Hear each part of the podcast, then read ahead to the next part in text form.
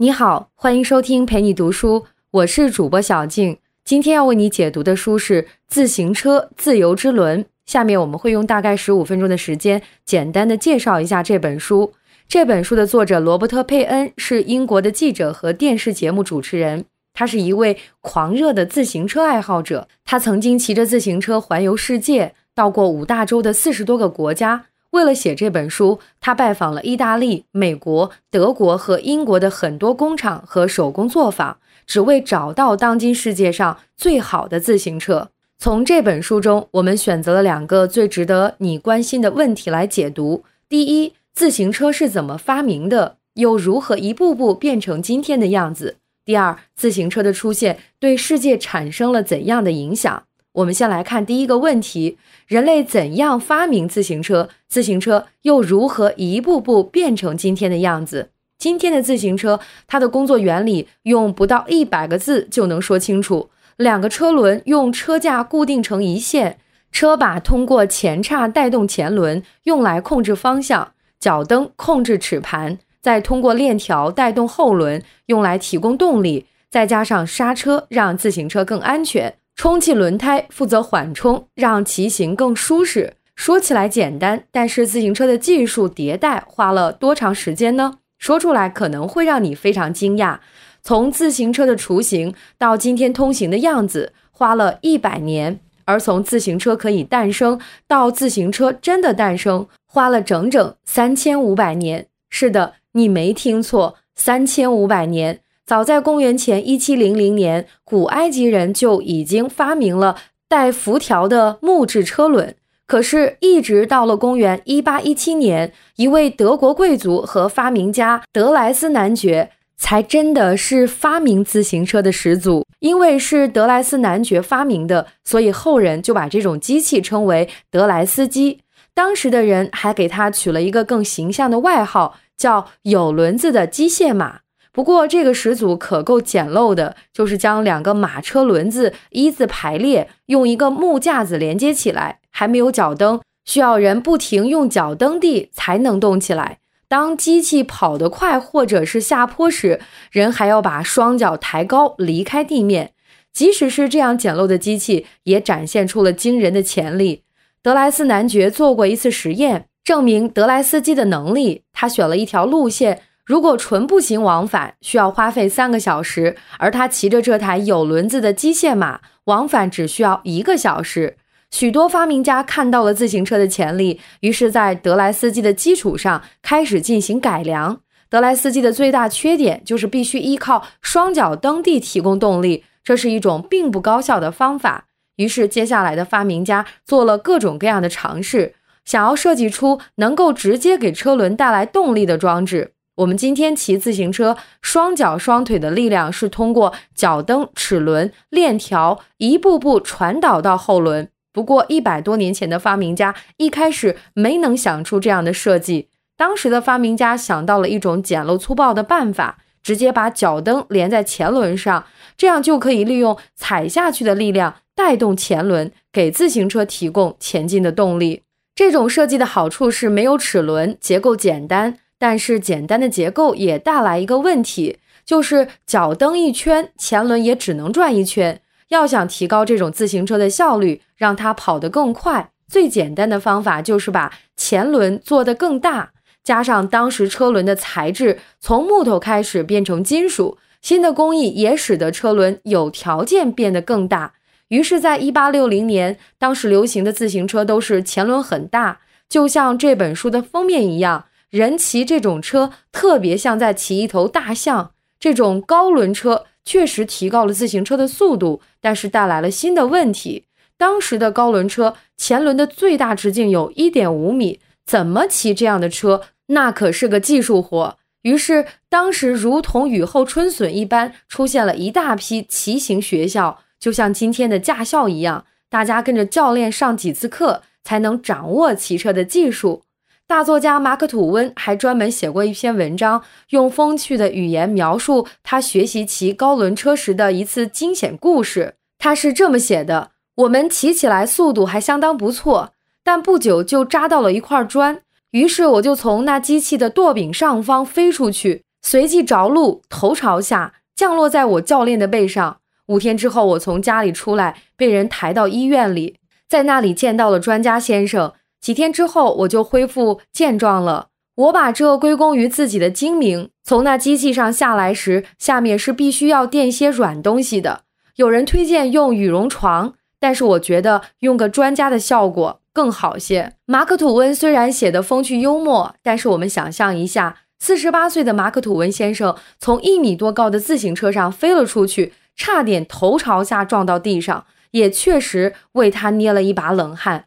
马可·吐温在这篇文章最后写了一句精妙的总结：“来辆自行车吧，你是不会后悔的。如果学完之后你还健在的话，这就是高轮车最大的问题，安全系数太低，太容易出危险。从德莱斯基到高轮车，自行车的速度和安全一直无法兼得，这差点让自行车的发展走进了死胡同。直到1885年，英国工程师约翰·斯塔利发明了一款。”划时代的自行车，这款自行车叫做罗孚安全型。你看，还要特别标注安全型。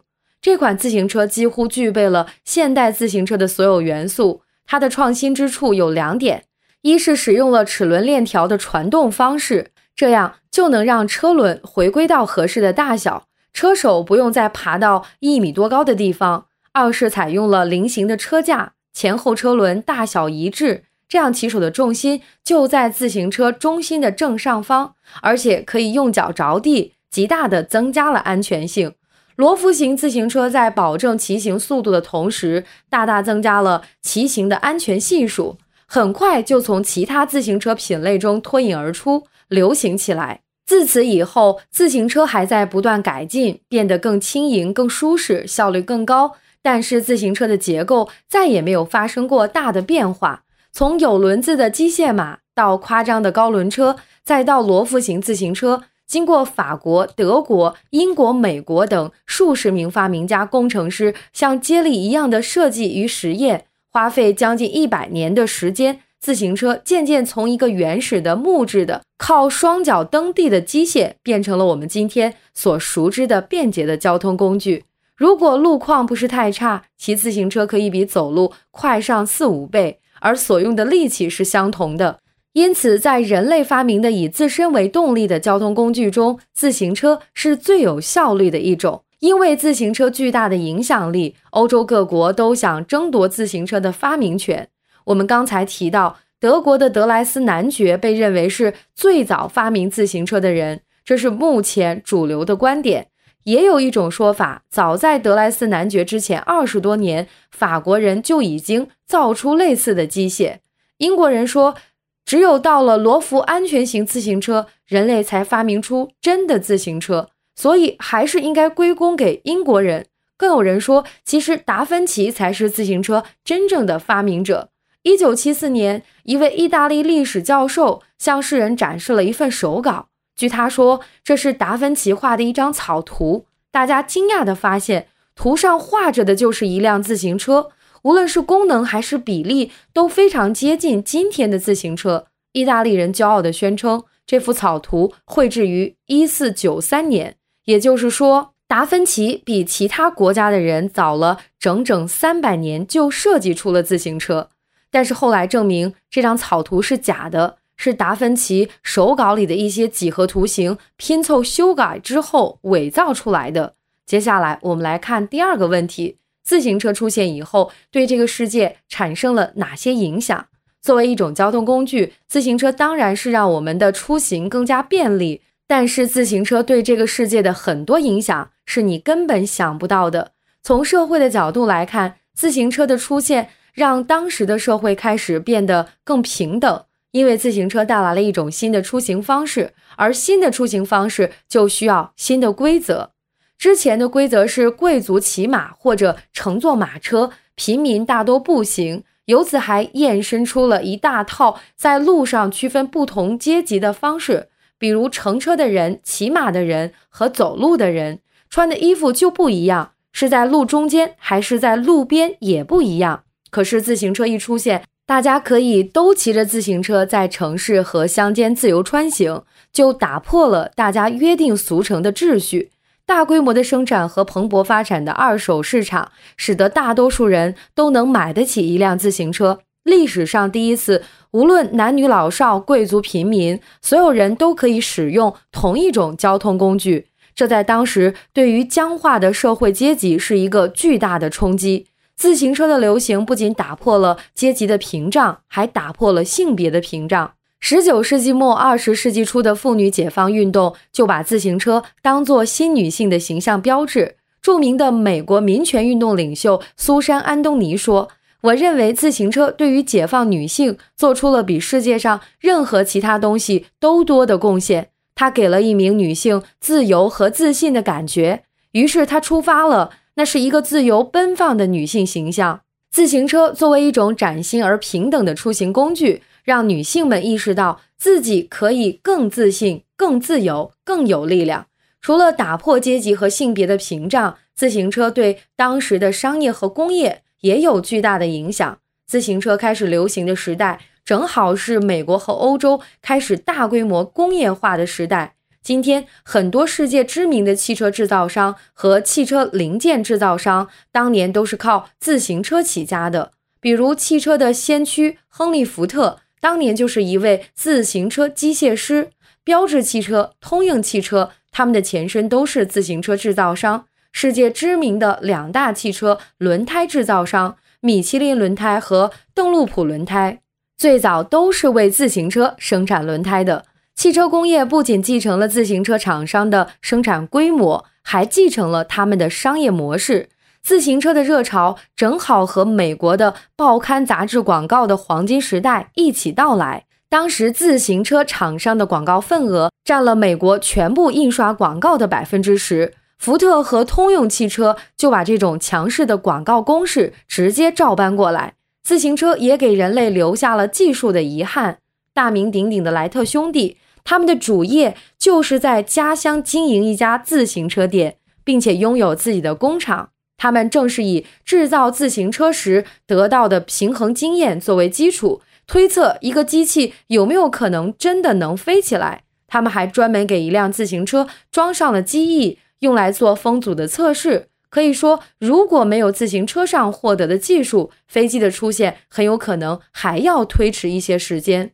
自行车甚至被应用到战争中。最早组建自行车部队的是英国，在布尔战争、美西战争中，英国军队的自行车都立下了汗马功劳。到了一战和二战，各国部队也都大量使用了自行车。德国甚至专门为伞兵设计了可折叠自行车。在一九四五年的柏林战役期间，德国的自行车反坦克部队摧毁了大量的苏军坦克。一直到今天，美国尽管拥有各种尖端武器，却依然把自行车当成重点来抓。以上就是自行车自由之轮的主要内容。感谢关注陪你读书，欢迎点赞分享，同时可以打开旁边的小铃铛，陪你读书的更新会第一时间提醒你。我是主播小静，我们下期再会。